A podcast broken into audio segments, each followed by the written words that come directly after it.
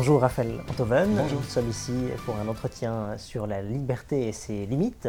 On va discuter euh, dans un premier temps de liberté et dans un deuxième temps de votre livre, le dernier qui est sorti, Krasnaya, une belle couleur rouge, qui est une satire politique qui fait appel aux animaux pour parler de, de politique actuelle et même de notre société en, en général. Mais commençons euh, par la liberté. Dans un premier temps, quelle est votre définition, si on vous la demande, de la liberté? Euh, J'en ai deux. J'en ai deux qui sont, à mon avis, inséparables et pourtant différentes en, nature. C'est-à-dire qu'il y a la liberté, la vôtre, la mienne, telle qu'elle est, euh, euh, la liberté en situation, si vous voulez. C'est-à-dire celle qui s'arrête là où commence celle de l'autre. Celle qui fait que je ne vais pas vous marcher sur les pieds, que vous n'allez pas me marcher sur les pieds, qu'on ne va pas se bagarrer.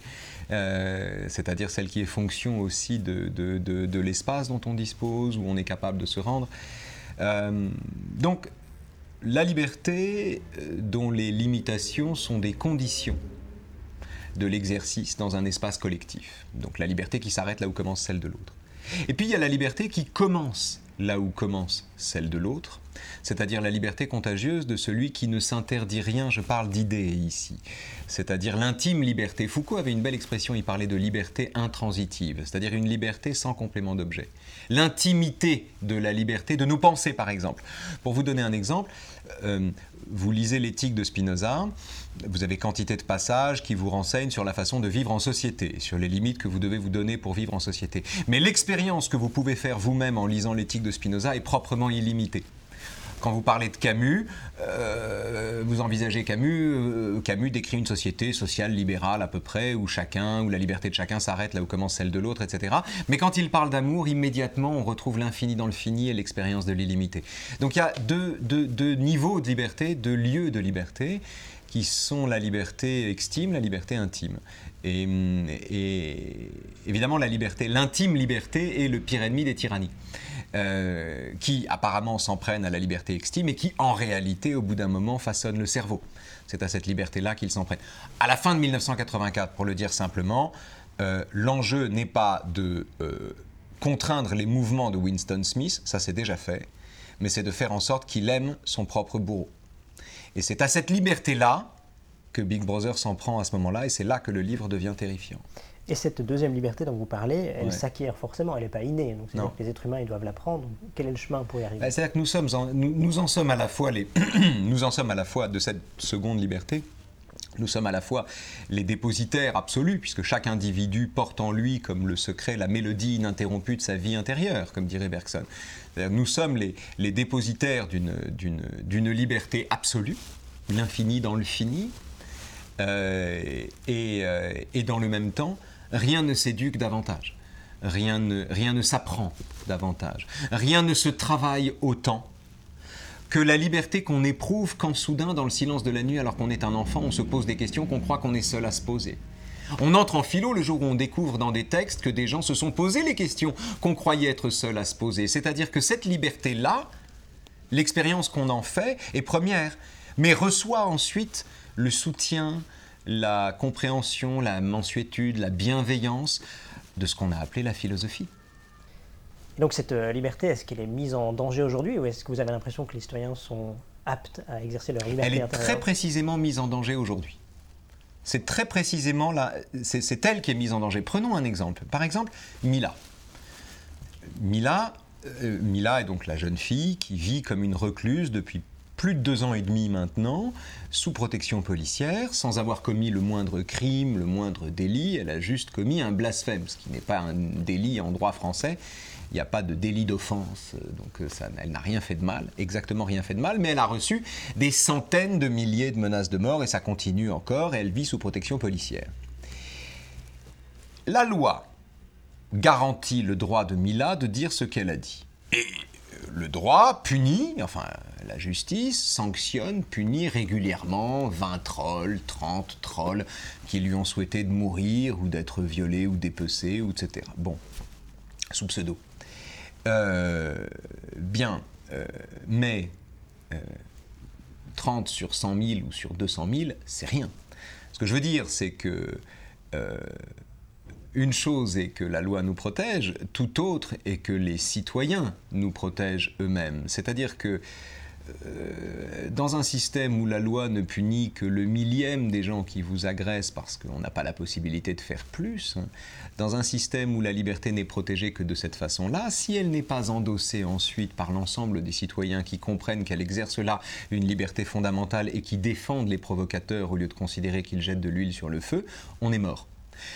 La tentation de l'autocensure, c'est-à-dire le désir qu'on peut bien comprendre chez un prof, par exemple, de ne pas aborder certaines questions, ou bien le désir qu'on peut bien entendre chez un dessinateur de ne pas évoquer certains sujets, euh, l'envie de ne pas avoir d'emmerde, tout simplement, l'envie de ne pas avoir d'ennui, ce sentiment-là, ce désir-là, qui est bien compréhensible, et profondément mortifère. C'est un poison redoutable. On peut toujours agir contre une liberté qui est menacée par une instance extérieure on ne peut rien faire contre celui qui, ne voulant pas d'emmerde, se prive librement de sa propre liberté. Et vous avez l'impression que typiquement en France, c'est désormais la... Ah, on vit sous le régime de l'autocensure. C'est l'ennemi absolu. C'est l'ennemi absolu. De même qu'il y a des cellules dormantes, si vous voulez, et que les gens ne reçoivent pas l'ordre de passer à l'acte quand ils tuent. Aujourd'hui, euh, les gens ne reçoivent aucun ordre ou aucun, aucune recommandation de prudence pour se conduire en eux-mêmes comme des tortues, c'est-à-dire pratiquer l'autocensure. C'est là que la liberté est réduite. La liberté n'est pas réduite quand quelqu'un s'en prend à elle, elle est réduite quand tout le monde ne veut pas que ça lui arrive. À ce moment-là, à ce moment-là, la liberté est réduite, les provocateurs sont mal vus et on assiste à ce spectacle extraordinaire où des gens qui refusent de faire usage de leur liberté font la morale à ceux qui se sont contentés de le faire dans les limites de la loi.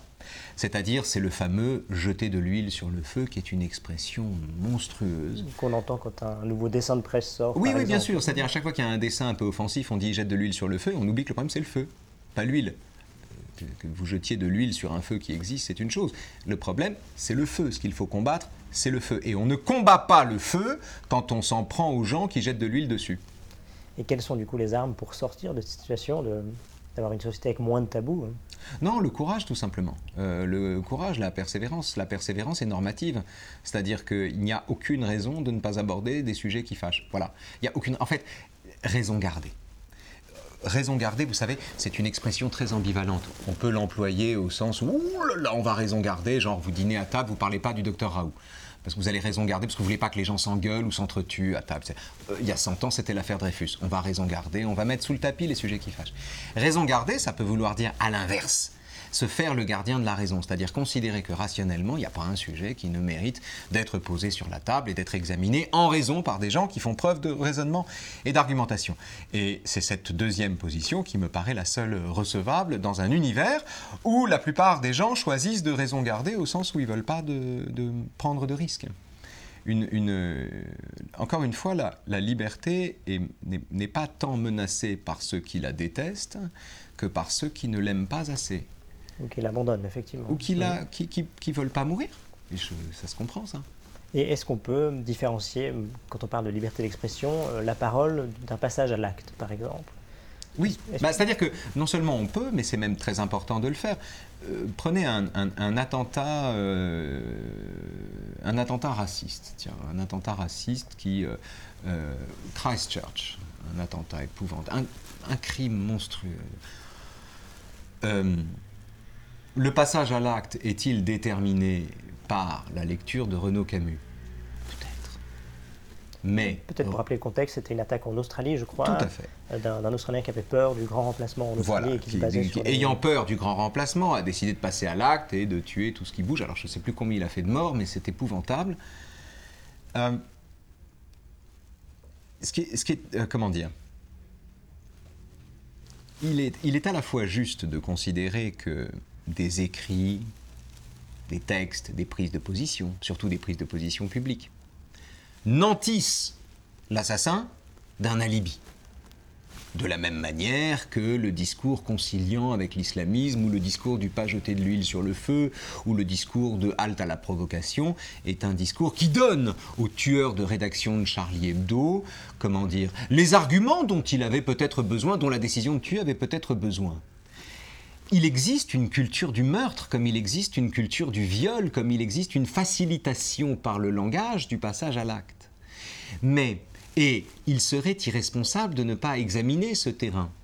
Mais, ça ne veut pas dire, un, qu'il faille interdire les livres en question, Deux, que les auteurs eux-mêmes aient tenu les armes. Renaud Camus n'est pas plus responsable d'un attentat raciste que Oliver Stone n'était responsable par tueur né de, de, tel ou tel crime en série, si vous voulez. Euh, euh, la responsabilité reste le propre de celui qui passe à l'acte. Euh, et une chose est de saisir les déterminations qui poussent à ça ou qui valident en quelqu'un le désir de le faire.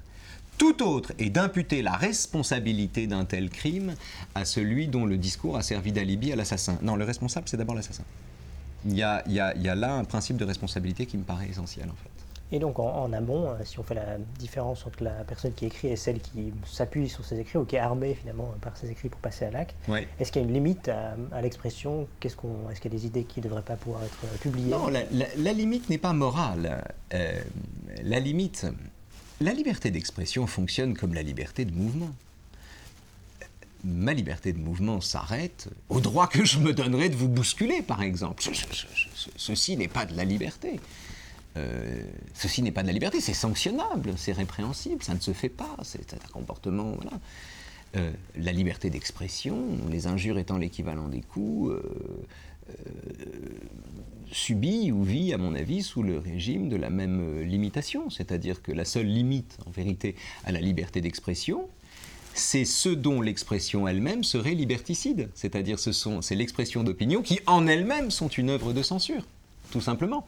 Donc à partir de là, c'est, assez simple. Est-ce que, pour le dire simplement, est-on plus libre dans un monde où on a le droit de crier mort aux juifs ou mort aux arabes dans la rue que dans un monde où on n'a pas le droit de le faire? A priori, oui, on est plus libre parce que ça nous fait un droit supplémentaire. En réalité, non, parce que la possibilité bien exploitée par ceux qui en ont envie d'ailleurs, de dire ces choses-là dans la rue, est en elle-même une restriction collective de liberté. Donc, même dans une simple logique utilitariste, la maximisation de la liberté suppose la limitation de la liberté. On est plus libre dans un monde où on n'a pas toutes les libertés que dans un monde où on les aurait toutes et où elles finiraient par se manger entre elles.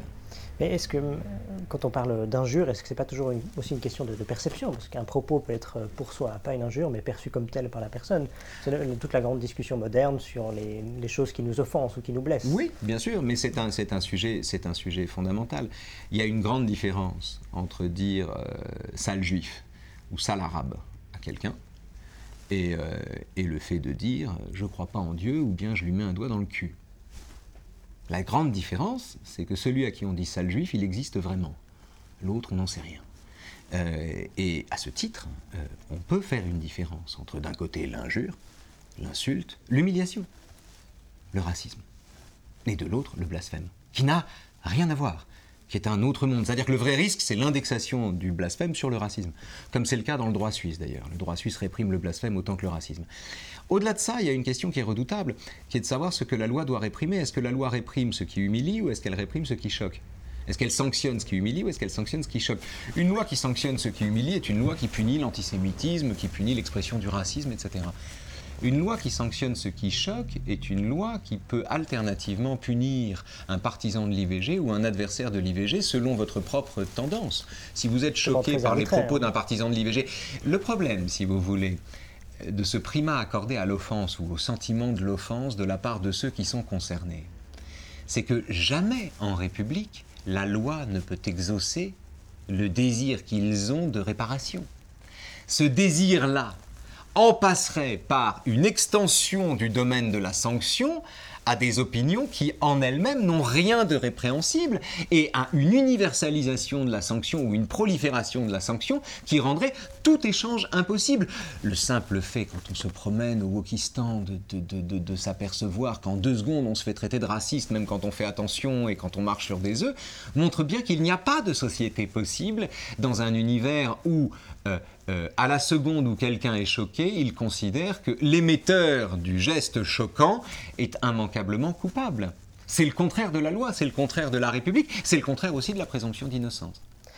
C'est intéressant parce que moi je me pose la question, si par exemple si on me dit ah, tu es un sale suisse, est-ce que ça me est-ce que ça devrait être interdit? Parce que j'ai l'impression que si on dit à quelqu'un sale arabe, on est juste quelqu'un de mal éduqué. Est-ce qu'il faut vraiment le réprimer par la loi? Bah, euh, techniquement, je crois que ça tombe sous le coup de la loi. Ça a été puni. Il y a une jurisprudence pour ça. Moi, ça me paraît. Si vous voulez, ça, me paraît, ça me paraît pas choquant dans la mesure où. Euh, euh,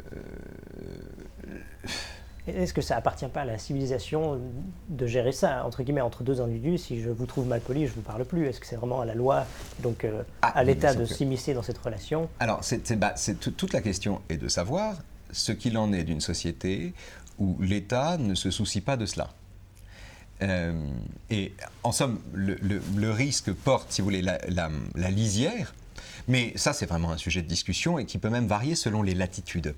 Mais la, frontière, la lisière, elle se fait entre ce que vous pouvez dire, euh, euh, comment dire, entre ce qu'il est coûteux de laisser dire et ce qu'il ne coûte rien d'entendre et entre surtout l'expression de votre liberté, le droit que vous avez de dire ce que vous voulez, et la loi du plus fort, la défense de la loi du plus fort. Si quelqu'un vous dit euh, sale Suisse, euh, là, euh, qu'il est plus nombreux que vous, et qu'il a sorti son, son insulte de quelque chose de menaçant, il ne pourra, dans un système où la loi ne s'en occupe pas, il pourra revendiquer le droit d'avoir usé de sa liberté à ce moment-là. Or, ça n'est pas de sa liberté qu'il use, c'est de sa force ce que je veux dire, c'est comme au moment du masque. Hein. Les gens qui disaient ma liberté est de ne pas porter le masque hein, sont des gens qui, dont, la, définition de la liberté n'incluait pas la restriction de la liberté, c'est-à-dire l'idée qu'elle s'arrête là où commence celle de l'autre. Ne pas porter de masque en période de pandémie, c'est s'en prendre à la liberté des autres et en particulier la liberté des plus faibles. C'est pas la liberté, c'est la loi du plus fort. Ça que je veux dire, c'est que la frontière est là. C'est ça qui est compliqué. C'est à la seconde où on bascule dans la loi du plus fort au nom de la liberté, paradoxalement, il me semble qu'on perd en liberté. Voilà. Euh, et, que pour cette raison, et ça c'est un fait démocratique, une liberté sans adversaire, une liberté sans contrepoint, une liberté sans opposition, et parfois même une liberté sans ennemi, est une liberté en danger. D'accord, donc ça veut dire que le, nombre a un impact finalement sur ce qui est permis ou pas d'être exprimé si c'est la loi du plus fort qui compte bah, Non, parce que non, parce que parce qu'il n'y a, pas besoin d'être le plus nombreux pour être le plus fort. Euh, et puis euh, et puis euh, vous ne pouvez pas comment dire tempérer la sanction selon la selon la, situation où vous vous trouvez. Enfin, c'est, sale juif, ça reste ça reste une insulte. que vous soyez 1, 10, 50, que vous soyez 100 gilets jaunes sur Finkelkraut ou que vous croisiez quelqu'un que vous ne connaissez pas dans la rue. Pas... Oui, mais donc la, question, par exemple, si on, on, est en France et que les Français sont majoritaires, si on dit à quelqu'un sale français, c'est pas une insulte, du coup bah, euh, c'est une, c'est, une insulte. Pour moi, c'est, une insulte. Ça relève du racisme. À mes yeux, oui. Ça relève. Si vous voulez, il n'y a, aucune différence. C'est aussi la raison pour laquelle euh, euh, les arguties en faveur du sentiment que le racisme anti-blanc n'est pas possible, c'est-à-dire l'indexation du racisme sur l'histoire du racisme, la réduction du racisme à l'histoire du racisme, l'interdiction faite au racisme d'évoluer aujourd'hui et de basculer aussi en haine de la blanchité, comme on dit, euh, cette espèce de blanc-seing qui est accordé à la détestation de la blanchité, euh, c'est-à-dire l'impossibilité dans laquelle on se trouve de penser, comment dire, de penser un racisme émergent par l'ombre portée de l'histoire du racisme tel qu'il a été jusqu'à présent, cette impossibilité-là, enfin cette, difficulté-là, euh, est, un enjeu, c'est un enjeu démocratique. Donc il n'y a pas de différence à faire dans les détestations de ce point de vue. Mais est-ce qu'on pourrait euh, dire que le fait d'avoir avec le temps interdit de plus en plus de choses qui étaient humiliantes fait qu'aujourd'hui la, volonté d'interdire des offenses, est-ce que la première étape n'a pas entraîné la deuxième Mais quelle chose, à, quel, à quoi pensez-vous? Quelle, quelle chose humiliante avons-nous interdit à travers le temps? Disons qu'on n'a plus le droit de, dire euh, sale juif en France, par exemple, ce serait interdit. Ça n'a rien à voir, ça. Enfin, c'est, pas, oui, oui, on, a, on, a, interdit ça, oui. Et, donc, est-ce que la première étape d'avoir interdit euh, sale juif, ça n'entraîne pas aujourd'hui qu'on a des débats sur euh, le fait d'avoir le droit de dire que, je sais pas, telle et telle communauté se comporte mal Non, parce qu'il n'y a aucune continuité entre la loi qui sanctionne une agression et la loi qui sanctionne une offense. C'est pas le même monde, en fait. C'est pas le même, c'est pas le même univers. Euh, Est-ce que la frontière est si claire? La frontière est très claire. La frontière est très claire. Mila ne transgresse aucune loi. C'est assez simple. Mila, il est aisé de le dire, elle ne transgresse aucune loi, elle n'est pas raciste. À l'instant où elle dit ces propos-là ne sont pas euh, justiciables de racisme, c'est très facile de le dire. C'est très facile. Euh, Robert Forisson a transgressé des lois. Alain Soral a transgressé des lois. Il y a une vraie différence entre les deux. la liberté d'expression est essentielle dans le cas de l'une parce que euh, euh, en aucune manière elle ne pratique un appel à la haine et donc elle ne se conduit elle-même en censeur. Euh, Mais la préservation de la liberté d'expression suppose aussi qu'on fasse souvent passer Soral devant le tribunal, à mon avis. Mais donc la, grande différence, c'est finalement la loi. Et la loi, ça peut, ça peut bouger. Imaginons que, que la majorité du, Parlement en France soit désormais plutôt wokiste. Elle mm. pourrait interdire la même chose. Et du coup, le critère serait, enfin, la loi est j'ai l'impression que c'est un critère qui peut évoluer en fonction de l'esprit du temps. Et on pas... Peut pas il, me paraît euh, euh, difficile. Euh, c'est pas juste une question de, de, majorité parlementaire, parce que la majorité est une chose, la Constitution en est une autre, et nous vivons en République.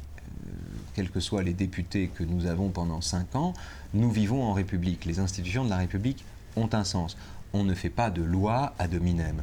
On ne fait pas de loi selon la couleur de la peau. On ne spécifie pas les privilèges selon les conditions présumées ou selon l'histoire des ancêtres. Euh, on ne punit pas l'offense. Euh, euh, un, monde où tout cela arriverait est un monde qui, c'est très exactement la fin de la République. donc pourquoi pas, mais on changerait de monde. De façon générale, dans l'histoire, il n'y a jamais eu de démocratie qui accorde un droit et qui le retire ensuite, sans changer de régime. Ça n'a jamais existé. On n'a jamais vu une démocratie accorder une liberté et revenir dessus ensuite tout en restant une démocratie. C'est pas possible. Parce qu'il y a un effet de, cliquet. Quand vous accordez une liberté, les gens à qui vous la retirez ensuite auront l'impression que vous les amputez de quelque chose. Euh, donc c'est impensable en fait. C'est impensable à l'intérieur même d'une démocratie. Donc je ne vois pas ceci arriver, moi. Très bien. Et dans le, dans le cadre de l'autocensure qu'on a abordé avant, la forme peut-être moderne, on a un exemple très récent avec Salman Rushdie. Euh, son agression a fait remonter des propos dans, le passé. Euh, Jacques Chirac avait par exemple existé que Salman Rushdie se faisait de l'argent en offensant les gens. Donc c'est-à-dire que c'est finalement un propos qui est, qui est, récurrent et on entend de nouveau la même chose aujourd'hui. Alors bon, Jacques Chirac est un cas particulier. C'est l'homme le plus lâche de la Ve République. C'est-à-dire il est historiquement pleutre sa formule préférée, c'était ne touchez pas Ne touchez pas à la CGT, ne touchez pas à euh, le patronat, ne touchez pas à ci, ne touchez pas à ça. C'était un homme qui ne voulait toucher à rien en réalité euh, et qui, euh, sur cette, au moment de la publication des caricatures du prophète par Charlie Hebdo, a eu cette, enfin, il est le père de l'expression la liberté d'expression c'est important, mais le respect aussi, ce qui est une phrase monstrueuse. Euh, Jacques Chirac est, également celui qui, évidemment, quand Rushdie euh, sort son livre, il est maire de Paris, il veut se faire bien voir de tout le monde. Il dit Mais moi, j'aime pas, qu'on dise du mal des religions. Il n'a pas lu le livre, évidemment. Il n'aime pas qu'on dise du mal des religions et il trouve que, euh, que ce type est un fumiste qui se fait de l'argent sur la haine des autres. Il n'y a pas que Jacques Chirac qui a dit ça. John Le Carré avait dit la même chose. Roald Dahl, ça m'a brisé le cœur. Roald Dahl a dit la même chose. Il trouve que c'est un. Il a le droit de faire ce qu'il fait, dit-il, mais c'est une façon très miteuse de se mettre en tête des ventes. Est-ce que c'était de la euh, jalousie Non, c'était pas de la jalousie. Je crois que c'est le, le, le porte-parole de la, de, la, de, la, de la bassesse, en fait. C'est pas de la jalousie. C'est que c'est qu'il n'y a pas plus donneur de leçons qu'un lâche. Euh, euh, depuis toujours quand Ismène discute avec Antigone de la question de savoir s'il faut ou non enterrer son frère mort, rendre les hommages funéraires à son frère mort alors qu'elle va être murée vivante si elle le fait, Ismène fait la morale à Antigone. La lâcheté fait la morale au courage. Il y a, ça a toujours été comme ça. Euh, la, lâcheté est, moralisatrice. Euh, dans le cas de Rushdie, il y a eu les gens qui ne l'ont pas protégé dans les années 80, il y a les gens qui ne l'ont jamais protégé ou qui s'en foutent. Et puis il y a les gens qui, après l'agression de Rushdie, il y a eu deux types de comportements euh, d'une certaine manière irrésistibles.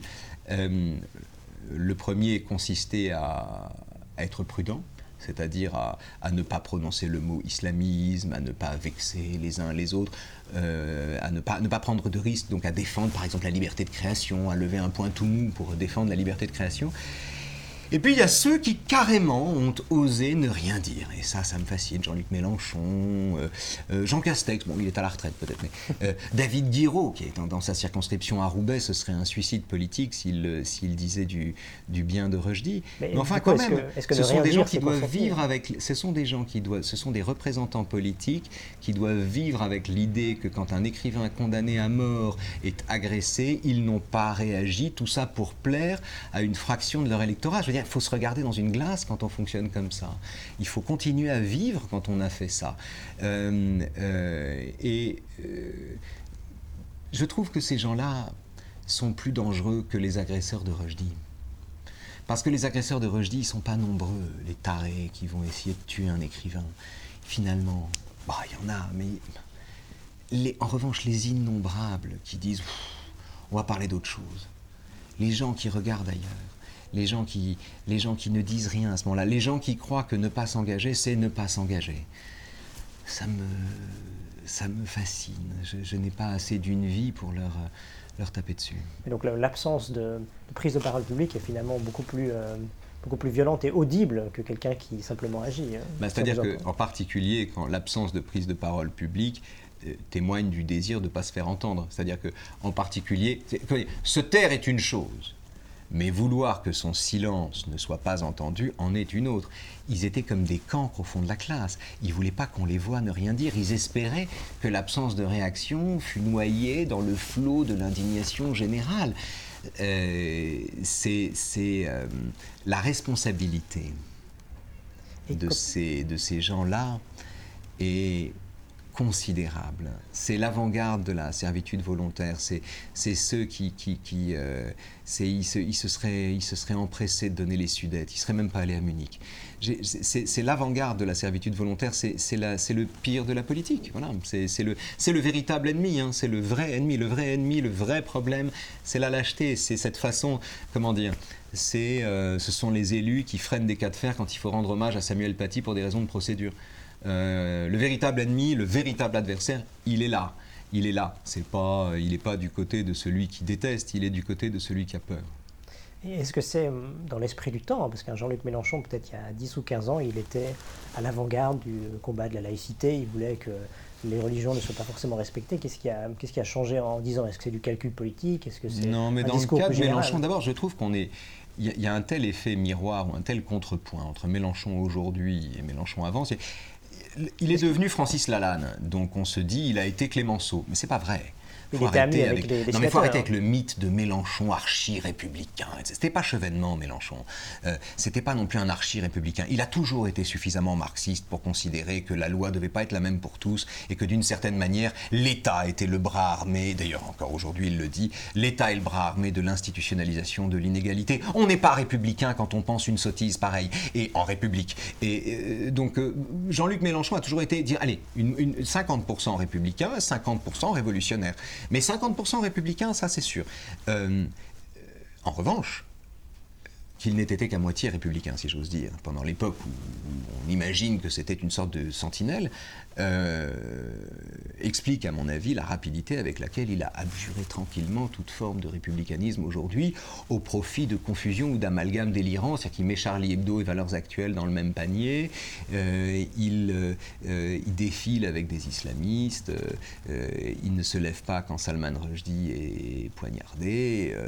c'est un homme qui, aujourd'hui, puis il promeut des candidats comme Tahabou ou David Guiraud, qui sont très exactement des soutiens, les, soutiens des islamistes, les, facilitateurs de leur discours on ne peut pas parler de, on peut pas parler de république ici, on ne peut plus parler de république ici. Non, ceux qui sont surpris par la rapidité de la mutation de Jean-Luc Mélenchon devraient se pencher un peu sur le passé de Jean-Luc Mélenchon et s'apercevoir qu'il n'est pas si glorieux que ça.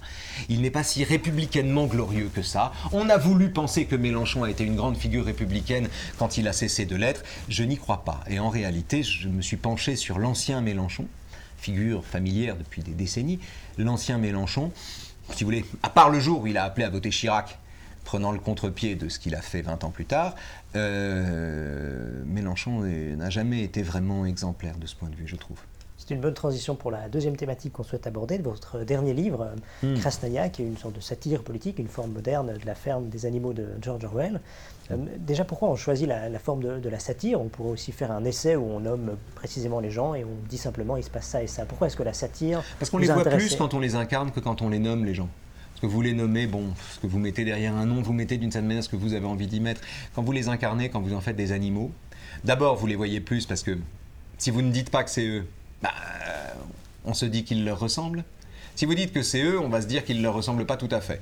Donc l'idée était de les représenter en animaux sans dire que c'est eux. Et puis l'idée aussi, c'était en passant par l'animalité, par la figure, euh, en employant cette méthode, la méthode orwellienne, euh, l'idée était aussi de, comment dire, d'éterniser d'une certaine manière les positions politiques. Parce que François Hollande, Emmanuel Macron, Mélenchon, Marine Le Pen, etc., ce sont des individus, mais ce sont aussi des figures, ce sont aussi des figures du caractère politique, c'est-à-dire que ça fait des siècles que Jean-Luc Mélenchon existe. Ça fait des siècles, d'une certaine manière, qu'Emmanuel Macron existe ou que Marine Le Pen existe. Ce sont des figures antiques euh, qui sont, euh, dont les incarnations varient. En faire des animaux permet à la fois, pour rigoler, de rappeler que c'est eux, et en même temps d'en faire des figures qui transcendent la simple époque dont on parle. Dans la ferme des animaux, Orwell, il voulait dénoncer le, stalinisme et il faisait appel aux animaux pour le faire. Vous faites la même chose aujourd'hui et une question vient quand on lit le texte. Pourquoi avoir choisi ces animaux-là? Est-ce que c'est en fonction des caractères des politiciens que vous identifiez ou c'est un peu le hasard? Ah, Orwell s'en prenait à une dictature. C'est pas seulement le stalinisme, hein, c'est l'Union soviétique. Alors il décrit la victoire de Staline sur Trotsky, etc., Napoléon qui l'emporte sur boule de neige et tout, c'est génial. Mais quand vous lisez Orwell, en fait, vous avez un, double effet. C'est-à-dire que vous, avez, euh, vous pouvez le lire à 9 ans, comme un truc marrant où des animaux prennent le pouvoir dans une ferme et essaient de vivre après. Et vous pouvez le lire euh, à 15 ans ou 12 ans, euh, comme ce que c'est, c'est-à-dire une parodie de l'Union soviétique. Et je voulais faire la même chose, c'est-à-dire je voulais qu'il y ait un double effet, je voulais qu'on puisse lire l'histoire que j'écrivais à la fois comme un, un récit d'animaux marrants, et dans le même temps comme ce que c'était, c'est-à-dire une parodie non pas de la dictature, mais de la démocratie, ou de l'hyper-démocratie, c'est-à-dire d'une démocratie où la liberté n'a plus de contrepoint, n'a plus d'adversaire. Ce que je ne savais pas en écrivant ce livre, moi je décris le, le monde de la fin de l'histoire, c'est-à-dire je décris un monde euh, où, les, individus sont libres, mais où ils ne savent plus où aller où ils sont libres, mais où ils n'ont pas d'autre but finalement que le maintien de leur propre liberté, ou bien la dénonciation du sentiment qu'ils peuvent avoir, à tort bien souvent, de n'être pas libres. Euh, euh, je décris la façon dont le sentiment que la liberté dont on dispose est insuffisante produit de la tyrannie. C'est ça que j'ai voulu raconter. Le faire à travers des animaux avait plusieurs vertus. D'abord, vous faites ce que vous voulez. Vous êtes libre. Vous pouvez montrer de la drogue, de la fornication, du truc, du machin, etc. On ne vous reprochera rien du tout, donc il y a une liberté totale. Vraiment. Il n'y a pas de diffamation possible. Ah non, non, il n'y a pas de diffamation possible. Il n'y a, pas de, a rien, il n'y a pas de problème. Il a pas de, euh, et puis, euh, ce qui est intéressant, c'est que quand vous prenez des animaux, les humains, les individus, sont nantis d'un caractère qu'on ne peut pas déduire, très à de rares exceptions près, de leur appartenance ou de leur sociologie, etc. Les animaux, si. C'est-à-dire que on peut théoriser la façon dont pensent les herbivores, comme on peut théoriser la façon dont pensent les carnivores. Ce qui me permettait d'incarner les idéologies elles-mêmes. C'est-à-dire, pour parler d'une idéologie, il me suffisait de reprendre une disposition de l'éthos animal herbivore, tout simplement.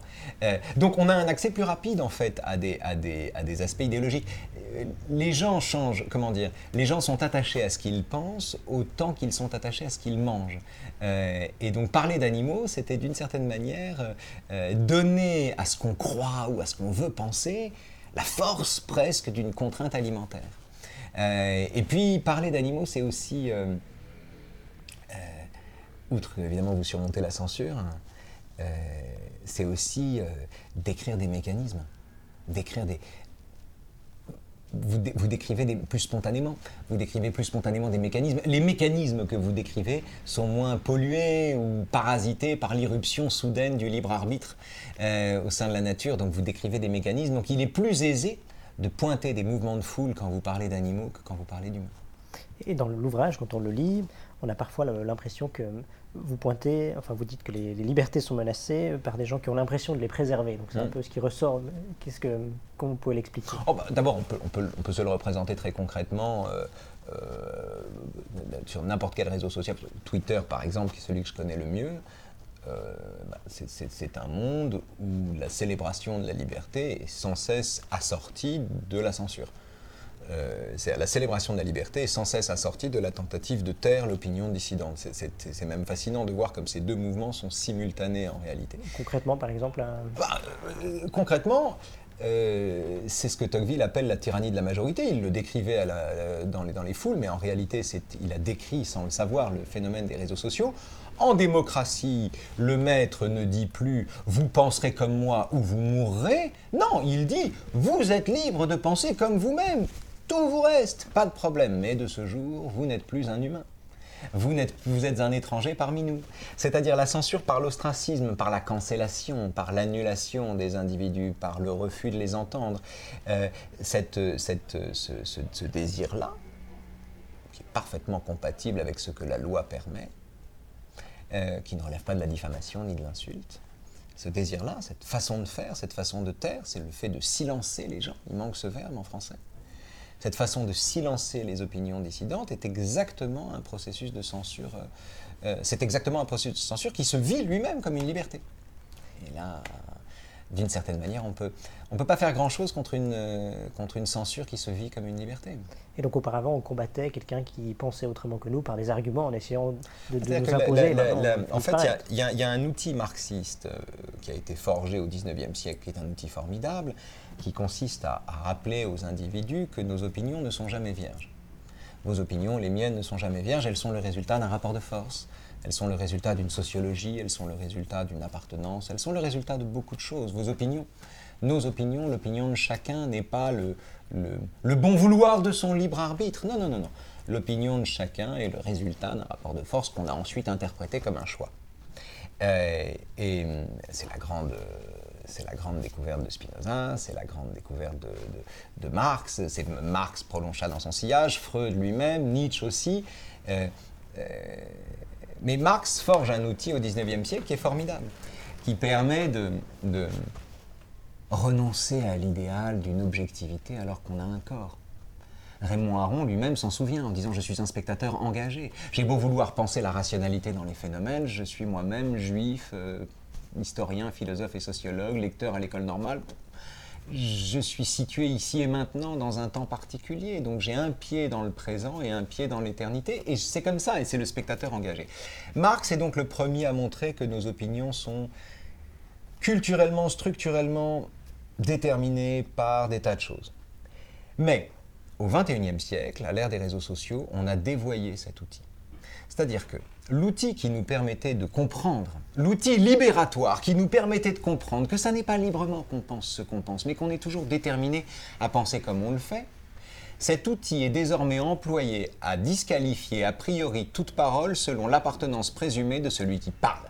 C'est-à-dire que d'un outil qui vous montrait que vos opinions étaient déterminées par vos appartenances, ce qui, ce qui est toujours utile dans une vie, toujours important de le comprendre, on a fait aujourd'hui une machine à neutraliser le discours à la seconde où le discours disconvient. Ah, mais il dit ça, mais c'est un mâle blanc, donc on n'en a rien à foutre. Ou inversement, euh, il dit ça, mais c'est un musulman, donc on s'en fout, etc., etc. C'est-à-dire à ce racisme-là, qui consiste à indexer l'opinion de quelqu'un sur l'identité qu'on lui a attribuée. L'idée selon laquelle nos opinions sont le fait de notre identité est une idée féconde. Mais la réduction de ce qu'on pense à ce qu'on est est une, est une, est une, euh, c'est du napalm contre le débat. Et c'est à ça qu'on est confronté aujourd'hui. cet exemple est intéressant parce que ça sous-entend aussi qu'on a avant tout des ennemis intérieurs dans les démocraties. On n'est plus tellement mis en danger de l'extérieur par les gens à l'interne qui utilisent les, la tolérance démocratique. Ah, il, y a, deux cas de figure pour une démocratie. Soit elle est menacée, soit elle ne l'est pas. Euh, et, nous avons là, nous sommes les contemporains des deux moments. Euh, c'est ça qui était. On avait un peu oublié la deuxième. Mais oui, nous avons vécu l'invasion de l'Ukraine, euh, et avant elle peut-être la guerre en Yougoslavie, mais plus l'invasion de l'Ukraine pour des raisons évidentes, euh, a mis un terme au sentiment que l'histoire était finie en Europe. très clairement, c'est-à-dire a mis un terme à cette idée-là. mais il n'y a pas six mois, nous vivions encore l'idée que c'était un continent dont la plus grande difficulté était de désirer la liberté qu'il avait conquise. C'est pour ça, si vous voulez, la figure idéale pour une démocratie qui n'a pas d'adversité, qui n'a pas d'adversaire, c'est Sisyphe. C'est-à-dire, c'est la figure de celui qui trouve, ce Sisyphe de Camus, c'est la capacité à vouloir, un, ce qui nous est imposé, et deux, euh, comment dire, euh, à vouloir ce qu'on fait avec obstination dans les limites de ce qu'on est. C'est comme ça que Sisyphe s'en sort. Il continue de pousser le caillou, mais il trouve ça bien. Euh, une démocratie qui est menacée par un, une armée hostile ou par une, une façon d'envisager la civilisation qui considère que la démocratie en elle-même, la démocratie à l'occidentale est un danger, etc. etc. Euh, ah, ce retour de manichéisme euh, a une vertu objective, c'est que soudain, euh, il, il, rend la liberté désirable. C'est la raison pour laquelle on voit dans le camp des adversaires de la Russie des gens qui vont des plus libéraux, des plus républicains, à des gens qui, dans le sillage de Yannick Jadot, étaient tout prêts à adhérer à d'autres positions, des positions beaucoup plus radicales, parce que la défense de la liberté, mais range dans la même tranchée la totalité des gens pour qui elle est menacée. C'est-à-dire des tas de gens qui se disputeraient entre eux s'il n'y avait pas Poutine, sont soudain dans la même tranchée parce qu'il y a plus urgent. Une liberté est plus facile à défendre qu'à maintenir. Absolument. Et sur ces, sur ces belles paroles, on passera à la dernière, euh, dernière question qu'on pose toujours à nos invités. C'est quel livre vous a marqué en lien avec la liberté, de manière directe ou indirecte, et pourquoi? Il y en a tellement. C'est vrai que sélectionner un seul, Il y en a c'est engageant. tellement. Il y en a tellement. Écoutez, celui qui m'a les deux qui m'ont le plus marqué, c'est le même auteur. Ces deux livres et le même auteur, c'est La démocratie en Amérique et l'Ancien Régime et la Révolution. Pour des raisons différentes d'ailleurs. Donc de Tocqueville. hein. De Tocqueville, Alexis de Tocqueville. Euh, la démocratie en Amérique parce que, euh, d'abord, on y trouve le portrait d'un monde qui s'ennuie déjà. C'est-à-dire qu'il décrit, la il saisit la démocratie à sa naissance et il termine son livre sur l'idée qu'en démocratie, on s'emmerde. Ce qui est une idée extraordinaire. Parce que c'est le pire ennemi de la démocratie, c'est l'ennui. Ce que l'ennui produit en termes de désir de croire qu'on vit en dictature, désir de croire qu'on augmente la liberté en instaurant de la ségrégation inversée, etc. etc. Ce désir-là, tout ça peut être indexé sur l'ennui démocratique, c'est-à-dire le sentiment d'être libre sans savoir où on va. Et Tocqueville décrit une démocratie à sa naissance et il saisit dans la démocratie qu'il décrit à sa naissance les linéaments de l'ennui que nous vivons aujourd'hui. C'est la fin de la démocratie en Amérique, c'est sublime. Pour cette raison-là, entre autres. Et puis, c'est le premier, à ma connaissance, à penser la nécessité de l'intermédiation comme condition de la liberté. C'est-à-dire qu'il n'y a pas de liberté sans occupation de l'espace public entre les gouvernants et les gouvernés. C'est le premier à penser ça. C'est le premier. Personne n'a pensé avec une telle éloquence, en tout cas, le fait qu'on augmentait la liberté quand on s'engageait dans la presse, les journaux, les syndicats, les associations, les réseaux sociaux, peu importe, si vous voulez. Euh, que c'est augmenter la liberté que d'augmenter le débat. Euh, D'avoir une société civile active. ah, Une société civile active, il n'y a pas de liberté sans société civile active. Il n'y a pas de liberté, elle ne vit pas. Toujours plus d'individus, toujours plus d'États. L'un ne décroîtra pas sans que l'autre recule. Euh, et d'avoir solidarisé l'individualisme et la tyrannie chez un libéral, c'est admirable. Et ça, c'est la démocratie en Amérique. Et quant à l'Ancien Régime et la Révolution, si vous voulez, l'idée, moi, que selon laquelle, en somme, nous avons voulu penser qu'il y avait une solution de continuité entre l'Ancien Régime et la Révolution, euh, que ceci était une illusion, c'est-à-dire l'illusion de la table rase en histoire, l'illusion du grand recommencement. Et ce qu'une telle illusion peut avoir de dangereux, c'est formidable. Euh, Il y a même un usage progressiste de la pensée de Tocqueville, c'est très intéressant. Par exemple, Tocqueville repère dans la constitution des syndicats l'écho, en somme, des corporations de l'Ancien Régime. Euh, il repère dans la centralité, dans le jacobinisme euh, de l'État révolutionnaire, un écho euh, de la centralité royale.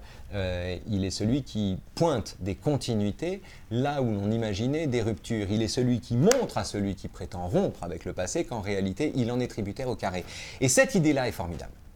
L'idée selon laquelle on est deux fois tributaire du passé avec lequel on a prétendu rompre. Et la rapidité avec laquelle on reproduit le dispositif qu'on a prétendu abolir, ça, ça, ce sont des trouvailles de Tocqueville.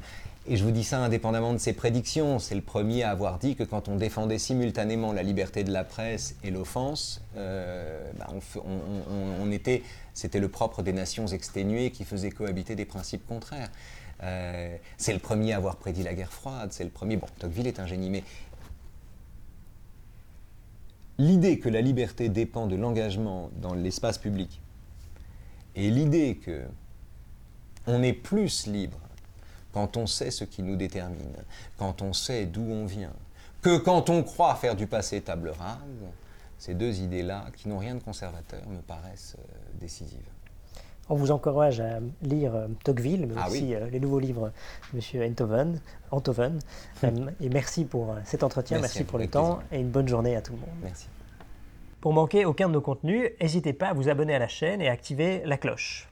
Pour infuser la liberté, n'hésitez pas à partager nos vidéos autour de vous.